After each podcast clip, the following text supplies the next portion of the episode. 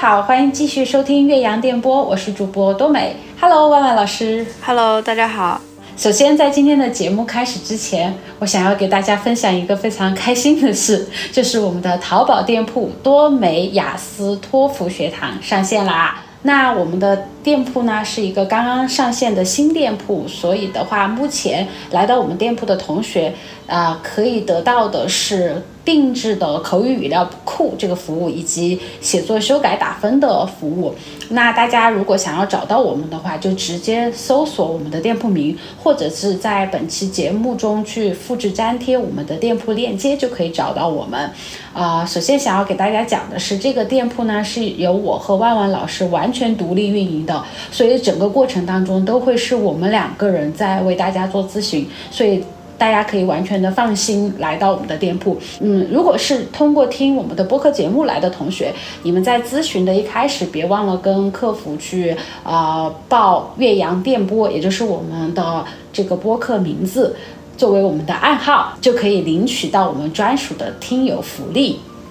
嗯，对，嗯，然后呢，我想补充一下，就是我们为什么要成立这个淘宝小店的一个初衷，因为真的是很小的一个小店。嗯，首先呢，大家肯定肯定就是不要不要期望你会在我们这个小店花很多的钱，肯定都是非给大家提供非常经济、非常高效的方式去备考雅思。嗯，这个跟我们今天想要聊的话题呢关系也比较大，因为在我们两个就是从业这么多年的过程之中，我们有遇到很多的学生，嗯，花了。十几万甚至几十万，但是仍然没有得到他自己想要的分数，或者说一个可以去申请学校的比较呃 OK 的分数。所以说，我们主要的目的呢，是为了帮大家省时、省力，还有省钱。嗯所以主要是这样的目的，就促使了我们去开展我们的这个淘宝小店。嗯。嗯，其实我们上线的第一个产品是那个口语的定制语料库嘛，主要是我自己在授课的时候发现，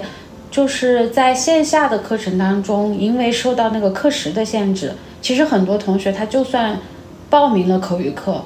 当季的口语题库他也是很难通过课堂上的时间去完全准备好的，所以。就是距离他真正能够去考试还是有一段距离，所以我们第一个推出的产品是为了能够帮助大家最快速的去嗯准备好口语这一科的考试，然后在接着接着的过程当中，我们就会发现，其实写作这个科目，大家自己在备考的时候也是有困难的，就是可能你自己写出来的。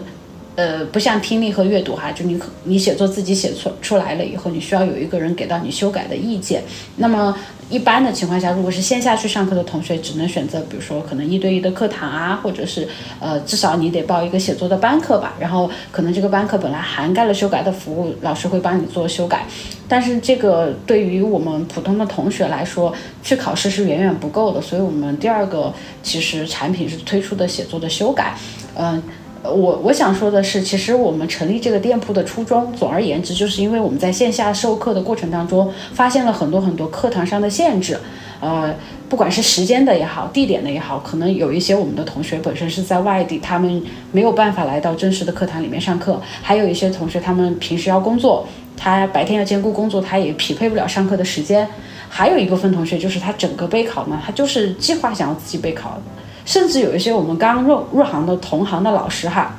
都很需要在这个过程当中有人陪伴，有人去帮助大家答疑，有人帮助大家解惑，所以。我们想要通过一个比较高效的方式，也是大家可以接受的方式，去帮助大家高效的备考和备课。那我们的店铺 大家也看到，现在很小很小，还是刚起步的状态。我们也希望大家可以在这个备考的过程当中和我们的店铺一起的进步，然后我们的店铺也有呃荣幸可以去陪伴大家一起成长。对，主要是要打破所有的时间啊、地点啊以及信息上的壁垒，然后这样子的话，我们就可以实现在短期内能够达到一个自己理想的分数吧。呃，或者说，像刚刚多美老师说的，比如如果有收听我们节目的同行的小伙伴，呃，如果说大家在技术上面有什么可以交流的地方，我觉得也是一件很好的事情啊。嗯。嗯，就是互相进步。OK，好，那说回今天的节目啊，嗯，广告时间结束，我们说回节目。呃，本来我们是准备按原计划，应该这一期是更新口语备考的内容，但是呢，我们临时又决定要插播一期关于行业揭秘的内容，听起来可能有点 freestyle 的感觉，但是其实不是这样子的。首先就是因为我们确实在平时的教学过程当中遇到很多同学，他们可能走了一些弯路，就是整个备考的一些规划上面，他。不是特别科学合理，所以耽误了他整个备考的这个时间，甚至有的比较呃受影响比较严重的同学，他还要多去 gap 一年，他才能够出成绩去到学校学习。所以我们是想先通过这个机会给大家去避避雷。第二个点就是，因为我们前几期一直聊的特别的干，然后大家听久了还是会比较疲惫的。所以我们也我们聊的也会有一点点疲惫，所以我们就想和大家一起调节一下心情，劳逸结合，聊聊一期比较劲爆、比较有趣的话题。对，这期是真的非常的劲爆，因为这期我们等一下将要聊到的问题，很有可能就是会涉及大家的某些利益的问题，所以说，嗯，其实。嗯，不过我觉得就是大家坦白来讲，其实作为学生来说，可能大家呃年纪稍微大一点，或者是嗯学习过一段时间的同学，应该也是有一些会有一些感觉的。嗯，那我们就从第一个问题开始。OK，好，哈 哈好，呃，我们今天的第一个问题就是，呃，先请万万老师来分享一下你刚刚就是提到的那个同学，他是花了很多钱，然后。最后并没有出一个比较理想的成绩，可以分享一下他的故事给我们吗？对，当然，因为第一个案例呢是我过去的很多年前的一个学生哈，那个学生是一个大学生，嗯，然后呢，他可能在高考的时候并没有发挥出比较好的这个情况，然后呢，他就选择说去嗯 gap 在学校 gap 一年，然后就。通过雅考雅思的方式，然后出国留学嘛，嗯，结果呢，他就选择了一个当时，呃，市面上一个特别大的机构，呃，我只能说不是三个字，一个两个字的上市机构，怎么办？对，但是那个机构其实它并不是主要做，嗯，雅思这种培训的，它主要是做那种少儿英语和成人这一方面的培训的，然后呢？感觉你在报身份证，你能猜出来是哪个机构吗？我肯定可以啊，你继续，我好害怕。好的，然后，然后那个机构就收了他大概。十一万还是十二万？因为我跟他上课，其实当时我只是在那个地方兼职，非常久以前。然后，嗯，我在那个地方兼职，然后他跟我说，他说他报了十一万，然后我惊呆了。我说，那你现在能考多少？他说，我已经学了一年了，呃，可能还有八万多的课没有学，然后我现在呃能考四点五分。然后，然后当时我听到我我听到这个信息的时候，我整个人就惊呆了，因为在我的概念里面，就是在我自己留学的这个概念里面，包括前面的节目我有提到过，嗯，像雅思和托福这种考试呢，其实，嗯，如果你是一个自己有一定学习能力的同学，比如说，尤其是像某些高中生和大学生，你是不需要花钱去报课的，你只要去，嗯，自己。看一下题，然后多练一下，说不定都可以啊。当然口语和写作除外啊。嗯，但是他作为一个大学生，就是那个时候可能也挨边二十岁的人了嘛。嗯，他居然花了十几万，然后还仍然是一个入门级水平，我真的非常震惊这个点。然后包括我另外一个朋友也是，他之前曾经打算要出国，然后就去专门找了一个机构，然后呢，这个机构的老师呢号称自己，嗯，雅思八分。嗯，甚至有号称自己雅思九分，然后也是花了差不多快要十万吧，七八万的样子。嗯，学下来一年四点五分。哦，你说的第一个学生他是报了十一万，但是只上了四万块钱的课，是不是？差不多，差不多。因为那个小孩儿，就是说，你说这个机构他有没有问题？我个人肯定是认为机构有一定问题。但是你说没有这个学生的问题，那也不可能。就是这个小孩儿他本身可能在学习的时候呢，就呃没有那么主动，没有那么自觉，然后规划性也不是特别强。有的时候就可能会呃完全被自己的惰性占据占据所有，然后就然后就不去学了或者怎么样。然后这个钱就一直放在那里，就是十几万的钱就一直放在那个机构。然后他想学的时候就去学，嗯，然后。整个事情就已经变得非常的有点离谱的那种感觉，嗯，哦，我记得你说这个点，我记得其实之前我们也有被迫一起带过一个学生，然后他也是一个大学生，呃，不过这个同学他本身英语是比较薄弱，可能当时他高考的时候英语就只有一个四五十分的那种。他后来就决定要出国，然后来学来来学习雅思的时候，我们两个是中途去接的他。他那个时候都已经上了有好几万的课了。然后你记不记得他有一个很奇怪的现象，就是他知道很多非常生僻的学术词，可是他不认识很多很基础的词，就是比如说。reptile、mammal 这种很精很精的词他知道，但是 create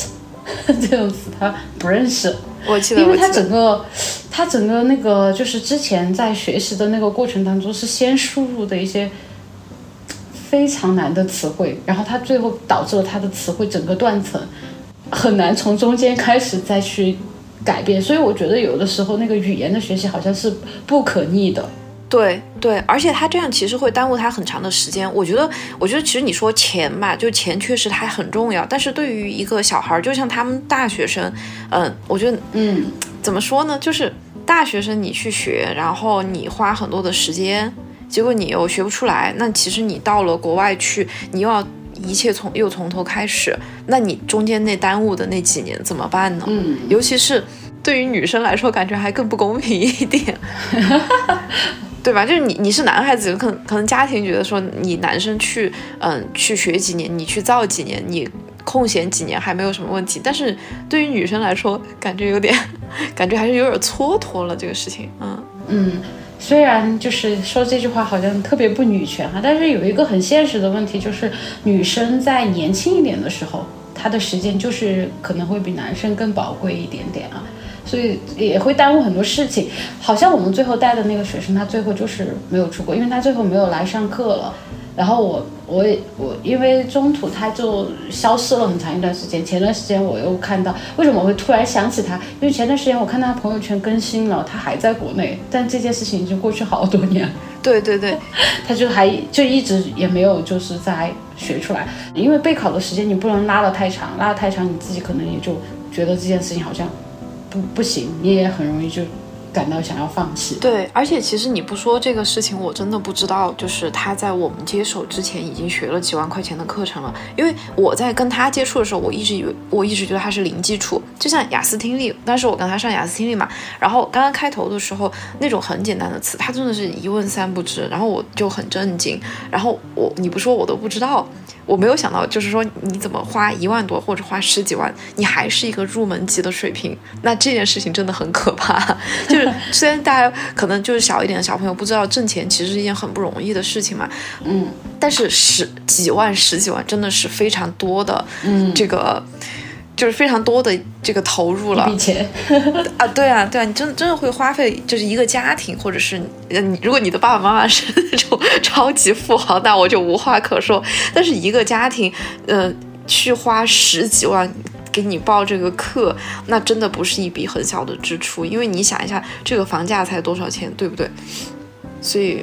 所以这个。对，所以大家在选择的时候，我觉得可以好好考虑一下，就是，嗯，你要想清楚，你到底是不是真的想要去出国，你是不是真的要想要去完成这个考试，然后你自己在选择机构的时候，选择这个培训的时候呢，你要想清楚你自己的计划，然后呢，想清楚这个机构或者说这个老师他是否能够在嗯短时间内呢，就比较有效率的把你的问题给你解决，然后让你得到一个比较理想的分数，嗯。所以这个是关于这个问题 我想聊的，那我们就从业内人的角度去说分析一下这种情况。你说这种天价雅思课，嗯，为什么雅思学习会这么贵，或者是为什么这么贵？很多同学最后也没有出到一个比较理想的效果，就感觉我给了这个钱很不值的感觉。嗯，就是网上就会说哦骗子。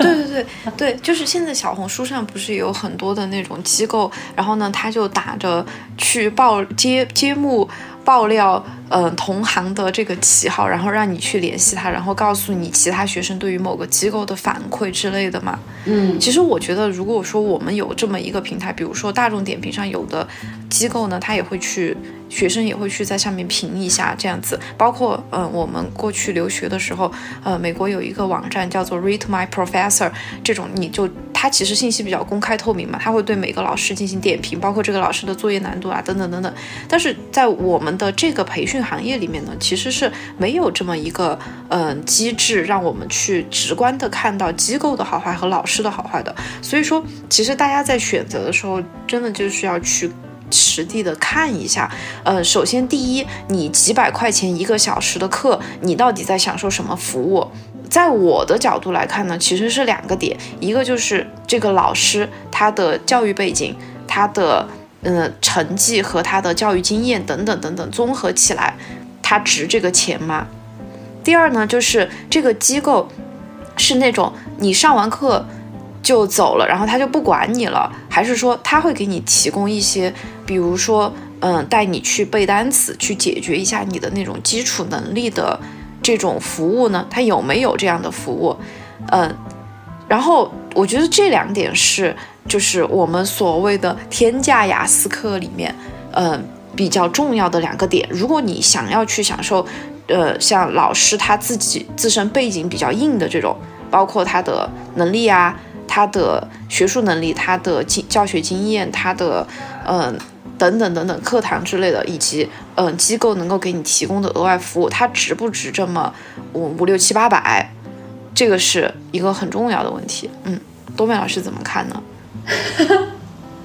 我说这个话之前，我都要想一下我的措辞。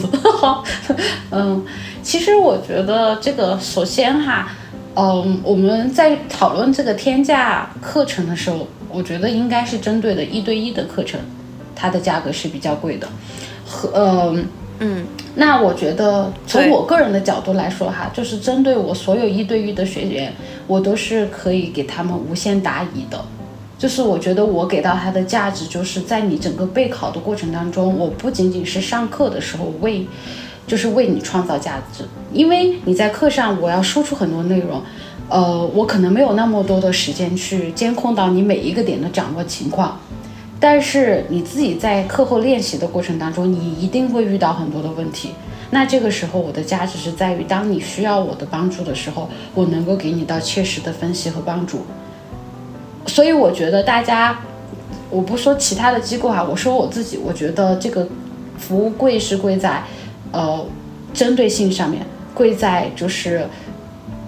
人工上面，我只能这么说，贵在我的时间，因为我会对你倾注到很多很多的心力。你想，你虽然说在课堂上面，就是有的同学可能不理解为什么这个一对一的课他要花几百块钱一个小时，因为其实你表面上看到是你跟老师你们两个相处在同一个空间，然后花了呃一两个小时的样子去解决某个问题，但是老师在背后去深耕这门学科和他自己过往的教育背景。举个简单例子，比如说，嗯。你是出了国的，对吧？你曾经在国外留的留学所学习到的那些知识，你的生活经验，以及你在课后需要花费很长很长的时间去对于雅思或者托福这种 whatever 课程进行的一个备课，嗯，远远不止两个小时。那两个小时只是，呃，我们作为学生来说，能够在课堂上面感受到的两个小时，但实际上老师其实是会在背后付出很大的，嗯，时间和精力去。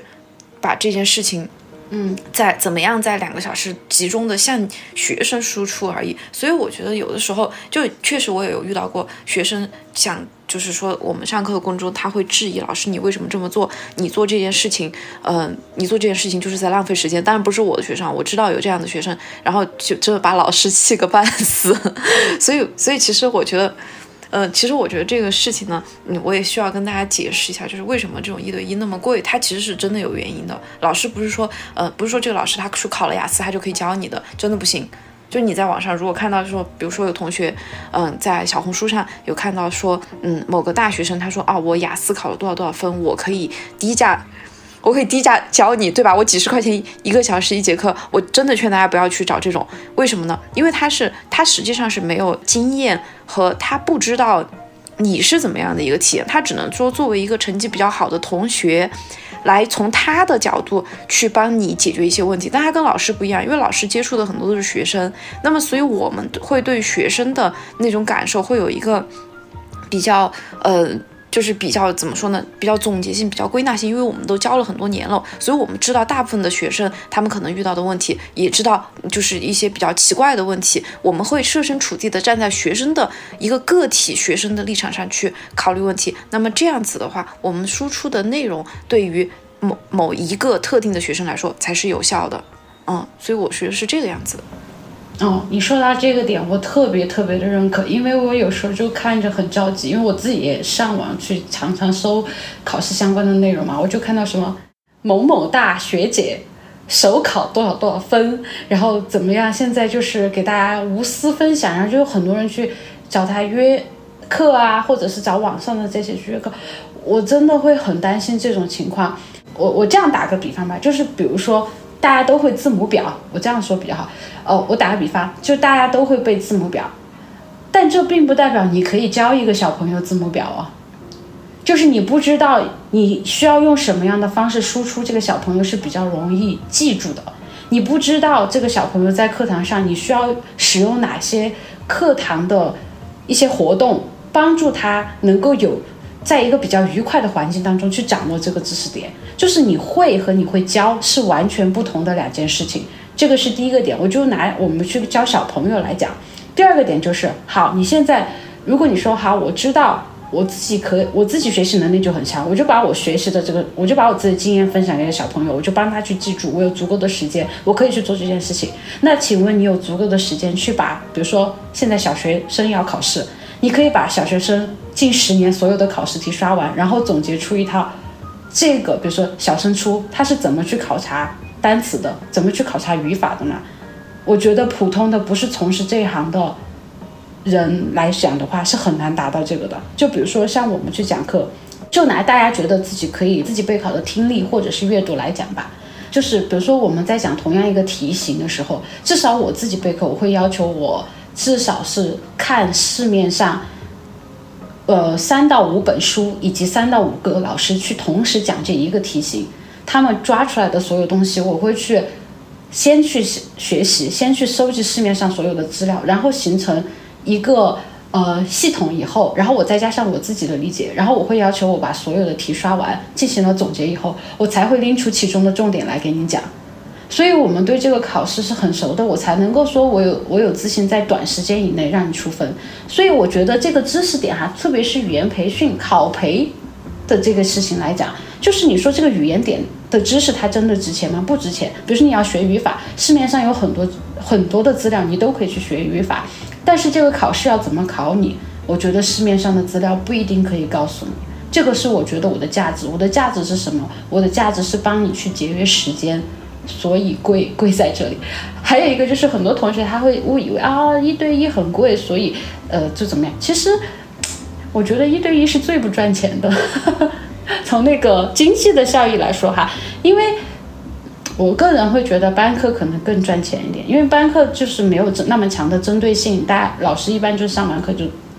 完了，然后。大家就是各凭本事，你能吸收多少就吸收多少。所以你会看到，就是以前的那种课堂里面都是同样一个老师教，但是有的同学学的比较好，有的同学学的不好，因为每个人的学习、每个人的理解是不一样的。在这个过程当中，就是如果就是有时候老师上课，如果是很大的那种大班课哈，为了要去照顾到课堂的进度，他可能没有办法，他必须要牺牲一小部分同学的理解，去达到这个结果。嗯。对，其实这个我想起我昨天正好去看了那个奥本海默那个电影呢，最近不是很火嘛。嗯。然后他们就有提到这个原子弹，因为他去造这个原子弹，在当时就是一九四几年的时候，花了嗯二十多个亿，三年的时间去把这个原子弹搞出来。但是它导致的结果就是真的很贵，然后也会很比较，就是还花了还是花了一些时间嘛。但是它搞出来的结果就是直接终止了第二次世界大战，以及它可以。直接让全人类停止那种大规模的战争，这个就好像我们去上一对一，就是找一个，嗯，当然你一定要找对老师哈，这个是先决条件，就找一个有经验的、有，嗯，有能力的老师，在短时间内花，嗯，相对看似相对较多的钱，但是到最后的结果是，就是完全让你去攻克雅思这个考试的效果。我个人觉得这两件事情还挺像的。有异曲同工之妙哈，对对对，所以我觉得总结一下，我们对于这个的回答，我觉得天价的课程，第一个是老师本身的能力，他需要多年才能获得；第二个是老师的备课，在背后你们可能可能有很多同学看不到的时间的付出，这个是没有办法去计量的。第三个点就是因为我觉得雅思这种课程，它普遍来说，要么就是班型比较小，或者是针对的同学比较少，所以的话，它会存在一个。时间成本上面的问题，还有一个就是我们刚刚讲的课后的一些辅导和答疑，这个也是很耗时间的。哎，万万老师，从你的角度，呃，你觉得为什么那么多同学报了这个课程，但是最后没有出分，是谁的责任？我觉得这这个问题真的我好尖锐。对，这这个问题真的非常的尖锐啊。嗯，就是如果是像，因为因为因为我的话，我是一个。就是嗯，我们讲这种归因的话，它其实有两个方面嘛，一方面就是归于内因，一方面是归于外因。我个人是一个嗯比较喜欢去在自己身上找原因的一个人，所以说首先我会从个人的角度来说，就像刚刚我刚刚提到那个学生的案例，嗯嗯，就是我的第一刚刚的第一个呃十一万的那个学生案例，十一万四点五分的学生呢，嗯，跟他自己的关系也很大，因为他学习确实不是特别努力。真的不是特别努力，嗯，他去，他真的是有的时候会有很大的情绪，然后他情绪一上来了，好，我不上了，嗯，我很长一段时间都不上课，嗯，好，然后他如果去谈恋爱了，又不上课了，嗯，就可能会出现这种情况，这个是他自己本身情绪的问题啊。他其实那个小孩呢，他其实不笨的，还挺聪明的。然后呢，第二个问题是，我觉得就是机构的问题，嗯啊，为什么呢？因为学生进来的时候，他实际上并不能学雅思。但是有的机构就是他会为了，我觉得可能是为了要收更高的钱的原因吧，然后就告诉学生说，OK，你可以学雅思，嗯，然后就真的把这个雅思，然后也不跟那个老师那一端去说，嗯。就销售销售那一端就说，OK，你学雅思，然后你去报课，然后我也不跟老师说这个学生大概是什么情况，然后老师去上课的时候就真的拿雅思这个去学习，但实际上学生能力没有达到雅思学习的能力的时候，他学习雅思是非常痛苦的，嗯，他就会觉得我我怎么那么差，我根本就学不好，然后他就会产生一种畏畏难情绪。然后一旦开始产生这种畏难情绪呢，他后面就学不起走了。嗯，就就所以他所以他在在场一个他自己本身又没有什么连贯性，然后他自己又没有那么大的动力，然后他又受到了很大的打击。嗯，然后这样一来就完全整个垮掉。然后在包括在那个机构，我还记得就有个小孩，他他不知道有二十六个英文字母，但是他要上托福。这个这个本本身是真的很荒谬的一件事情，所以。所以其实我觉得两方都有原因吧。嗯嗯，如果说你自己知道你自己是一个很不自觉的小朋友，那么请你在选择机构的时候呢，你就选择机构或者老师的时候，你就去找一个相对严格一点的，嗯，来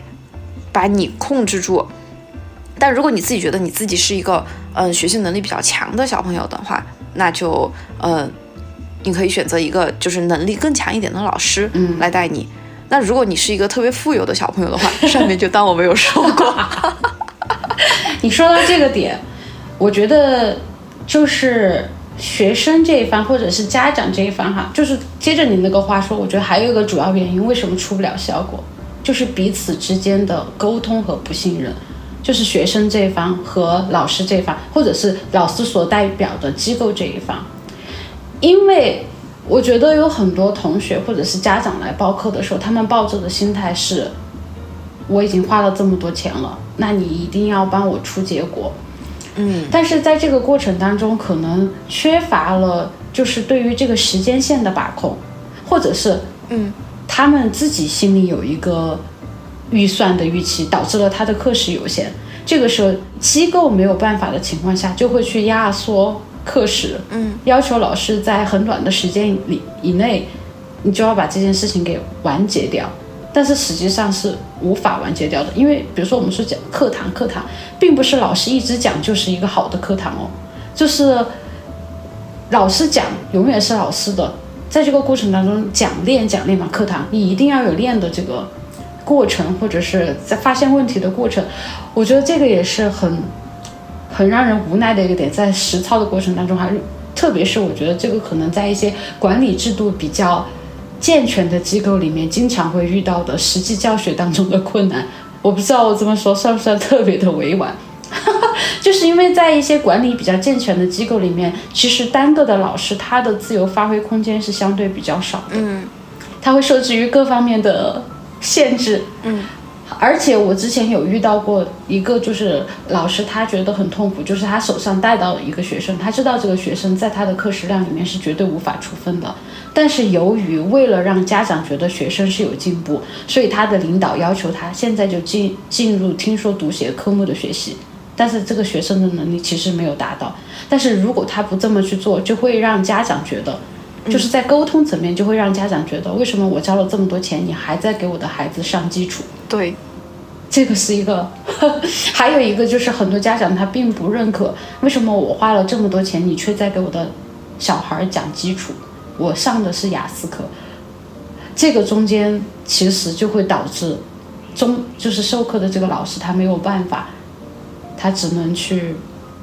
改变他的教学计划。嗯，其实你站在消费者的立场上来讲，我觉得其实是可以理解的。毕竟我花了那么几大万，那这个钱挣的也不容易，对吧？然后，呃，然后二一个就是可能就是家长，因为他自己是没有去参加过雅思或者托福这样的考试的，他觉得，嗯啊，挣上那么久，花那么多钱，提一分零点五分，他觉得这个零点五分和一分是很小的一个分数，但实际上就是我们才知道，就是。老师跟学生真的是要在背后付出很大的努力，他才能够在分数上面体现出零点五一分这样的进步，所以这个概念上面呢也是不一样的。嗯，对，哎，我觉得这个其实就是一个很难的，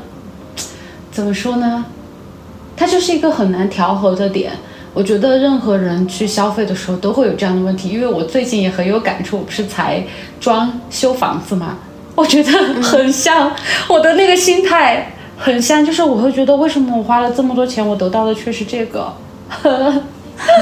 对啊，对啊，就是其实其实我又想到昨天看的那个奥本海默，他说在那个原子弹原子弹试爆之前，嗯。所有人都不知道这个原子弹的威力是这么大的，嗯，所以，所以他当时如果他说，就是说美国政府如果不向日本去投放这个原子弹的话，他们就不知道这个原子弹的威力，那么这个战争可能就还要再继续。所以就是，如果这个家长他是没有考过雅思或者没有考过托福，就是他不知道这个一分一分零点五分是多么的难。所以这个我我们也可以理解，就是我们做这个节目其实也是为了帮大家去打破这样的知识壁垒嘛，告诉大家其实零点五一分。能够最终显示在你的那个成绩单上，并不是一件信手拈来的事情，它真的需要努力的。嗯，对，其实我觉得最好的就是那种，因为我自己在选设计师的时候，其实我也有这种烦恼。我最近装修房子，我觉得可能跟大家去购买这样子的专业服务很像，因为我不懂，但是这个中间又有很多坑，但是它又价格很高，然后我就很担心你是不是在骗我，或者是我这样做对不对？呃。我觉得大家要遵循一个原则，就是你用人不疑，疑人不用。对，就是你既然选择了这个老师，你就要去相信他，要不然你就不要选。就是我觉得，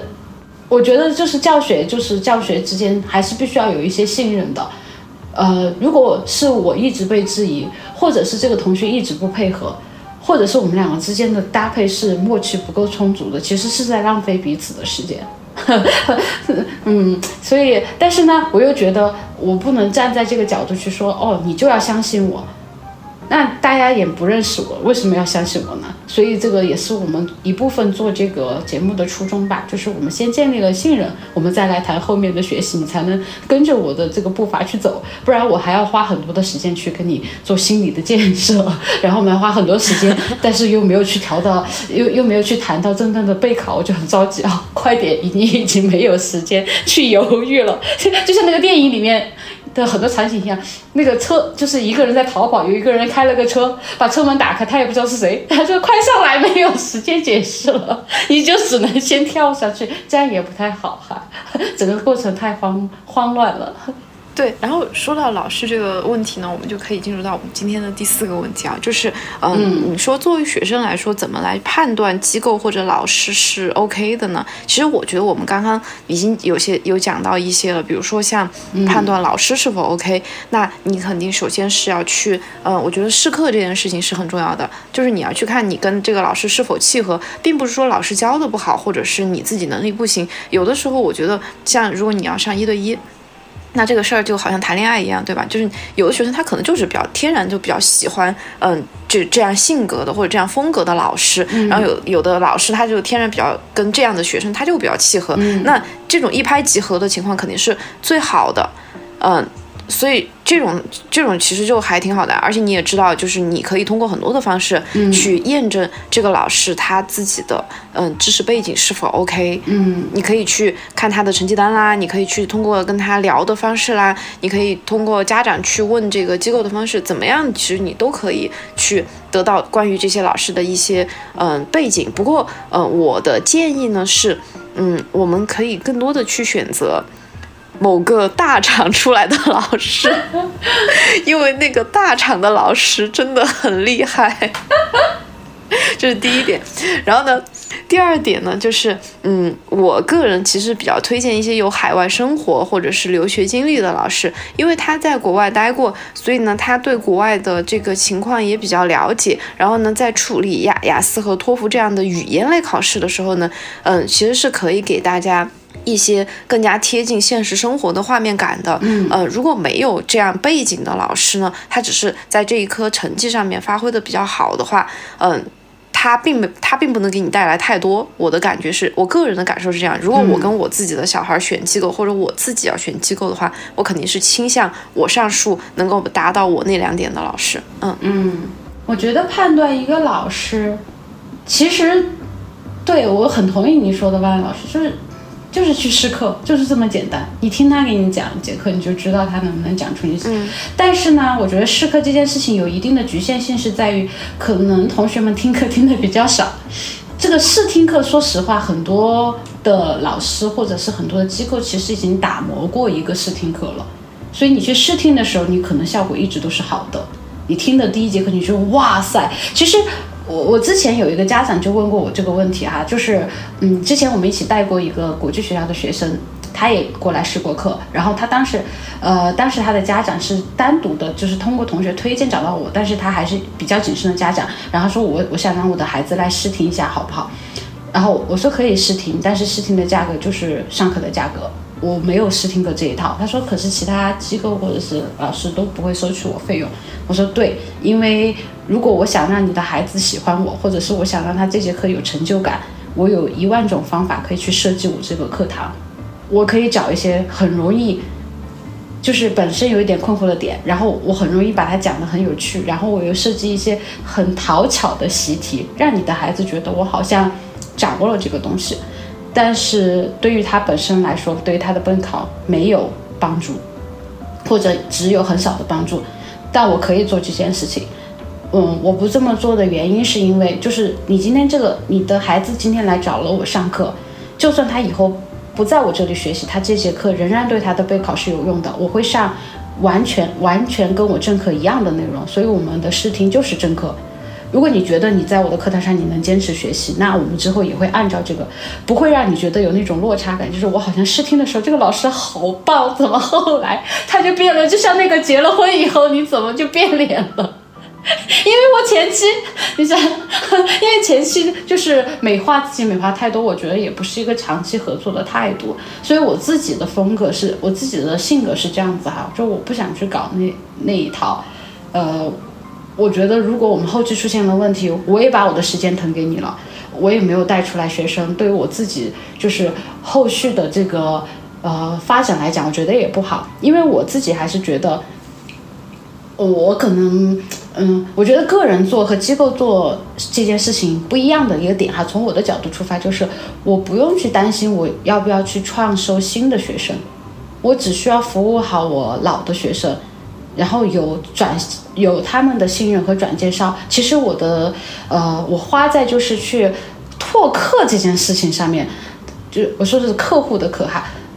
精力是很少的，因为我不想把我的时间花在我要去哦让你来相信我，我要去搞一些花里胡哨的事情，我不想这样子，我就想我出了效果以后，基于大家对我的信任，我们可以持续的去做这件事情，因为每个老师的精力是有限的，你真给我那么多的学生，我也顾不过来。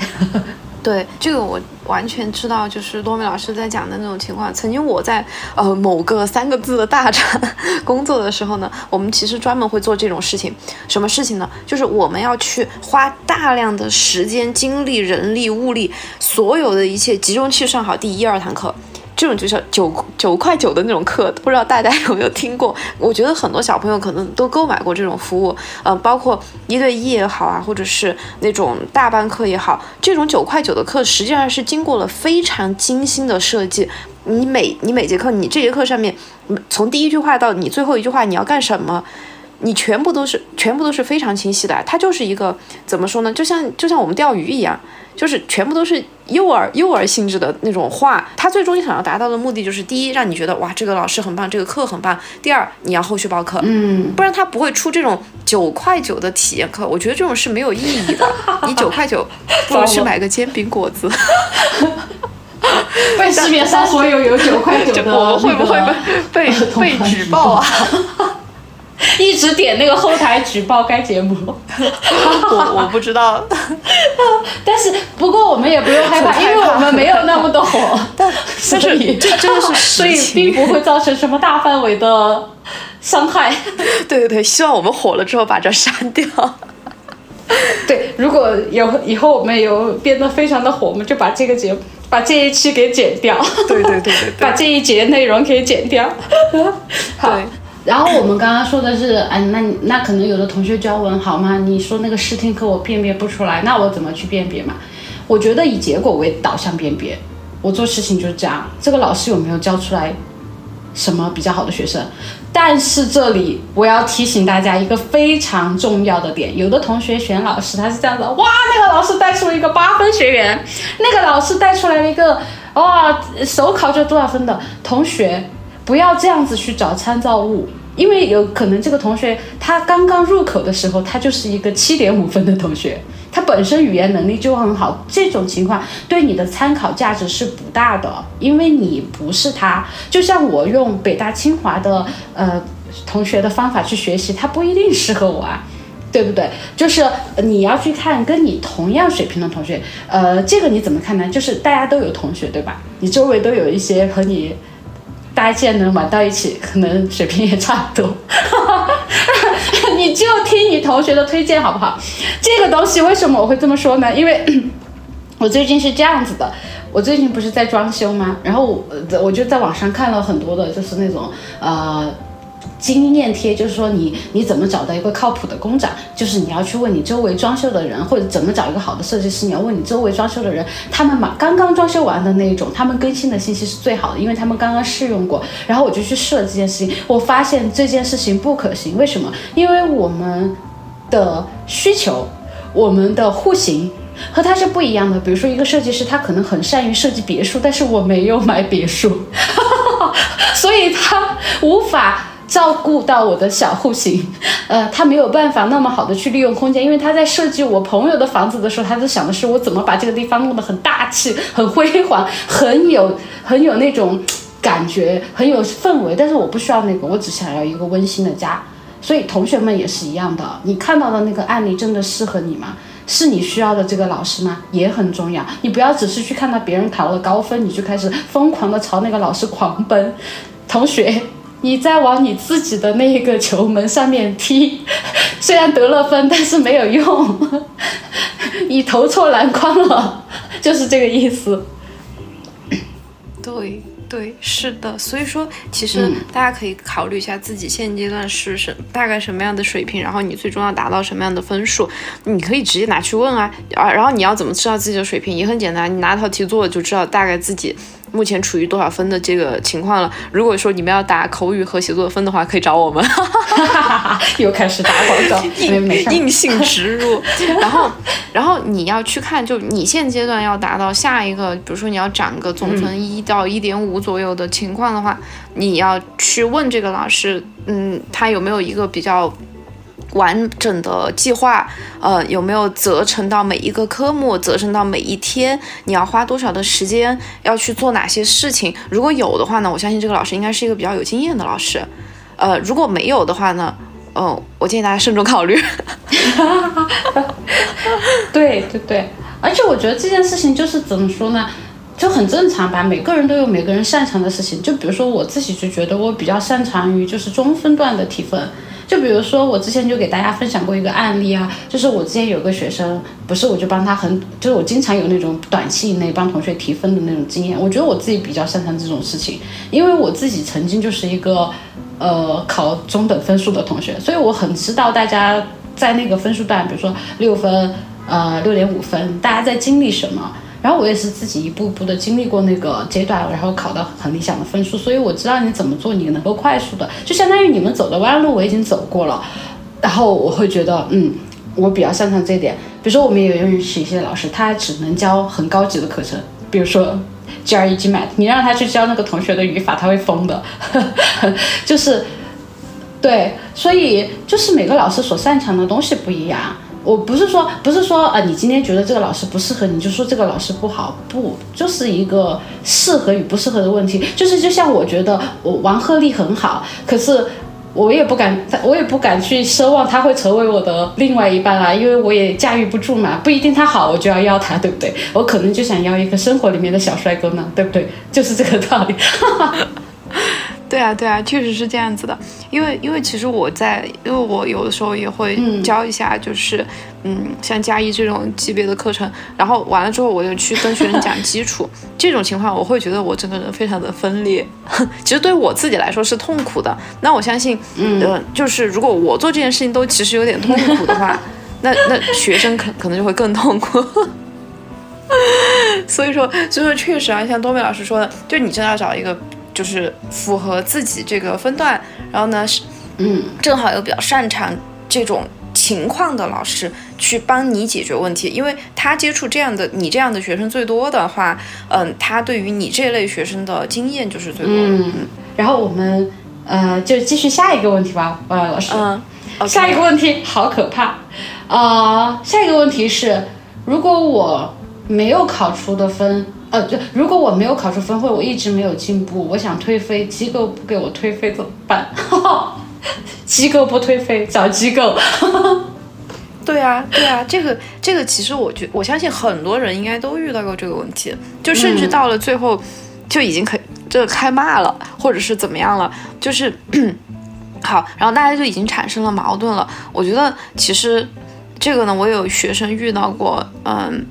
就是，嗯，这个学生他在机构报了课，然后他报的是一整个 bundle，就是包括中介给他找学校呢，然后以及他的语言培训，反正也是花了差不多十几万的样子，然后保证他要去出国嘛。然后他上课的时候呢，老师就，嗯，对他进行那种反正比较严重的那种。呃，人身攻击嘛，就确实还是挺侮辱的哈。我们在节目上面就不方便说，大家可以自己去幻想一下，多反正挺具有侮辱性的。就是如果如果我听到这种话，肯定会炸掉的那种。然后。然后他就好，现在他就去找那个机构那边老师，就开始去扯，就是想要去退费啊，或者怎么样。那一开始呢，老师可能就还是以一个比较安慰你、去缓和这个气氛的这个态度来面对，嗯，就是希望你还是不要去退费，我可以给你换老师啊，或者怎么怎么样。但有的有的同学可能就接受了，OK，我换一个老师，或者是再换一套就是出国的方案，或者怎么样来解决这个问题。但有的同学他接受不了的话，那这种情况怎么办呢？嗯，其实大家也没有必要就说把这个矛盾。上升的非常的严重哈，就是首先第一呢，我觉得退费是肯定可以的，因为这个是合情合理合法的，嗯嗯。第二呢，就是咱们在签就是某些合同的时候，你看清楚它合同上面写的这个关于退费的这个规定是什么，那并不是说我找你就是一先想好了我要退费，嗯，肯定不是这个样子的，嗯。但是我觉得就是作为你自己是消费者而言的话，你还是。咱们还是要搞清楚这个服务内容它包含哪些。如果说中间出现了什么问题的话，我们应该怎么样去解决？嗯，就先小人后君子，这样会比较好一点。第三呢，如果真的是情况比较极端的话呢，你要去打幺二三幺五，我觉得也是可以的。嗯，我觉得就是签合同的那一步，大家小心一点，把这个东西约定好吧。如果是跟一些机构，就是正式的机构签合同的话，应该是范式的合同。如果就是有这方面疑虑的，要做具体的规定，其实大家是可以跟对方做附加条款的一些约定的，就是你自己想清楚你可能会遇到的问题，特别是特别特别是很多同学他的学习周期比较长，那这个时候就会很麻烦。然后我自己其实我不喜欢一次性，就是呃我自己就是带学生，我也不需要一次性把所有的费用全部收取完，我觉得这是对两方的一种约就是约束吧。就你一个一个阶段的学嘛，你不要一次性就是全部付出嘛。就是你不能认识还没有开始都没有跟这个人谈恋爱，你就先把婚结了，这个还是风险有点大。你就先谈一年恋爱，呃，再怎么样，你就按部就班的来嘛。我觉得这样也可以啊，就是大家保护自己没有什么问题。呃，我我觉得这样是可以可以去规避到一些。后面扯皮的情况，对对对。然后如果如果大家就是确实还有什么问题的话呢，其实也可以通过我们的听友群找，然后找到我们。嗯，我们是非常乐意去帮助大家在解决这种嗯语言学习上面所遇到的一些问题的，因为我们确实在这个行业里面也挺久了的。如果你有什么问题呢，你可以欢迎大家，真的非常的欢迎大家来私信我们。呃，我们非常欢迎去，非常乐意去为大家去提供这种就是。简单的小帮助吧，就从我们自己的角度上来讲，嗯，OK，好，那如果是喜欢我们新人我们的呃听友朋友的话，你们可以通过我们节目的公告栏获取到我们呃听友群的入群方式。那我们上期的节目就是这样啦，拜拜，拜拜。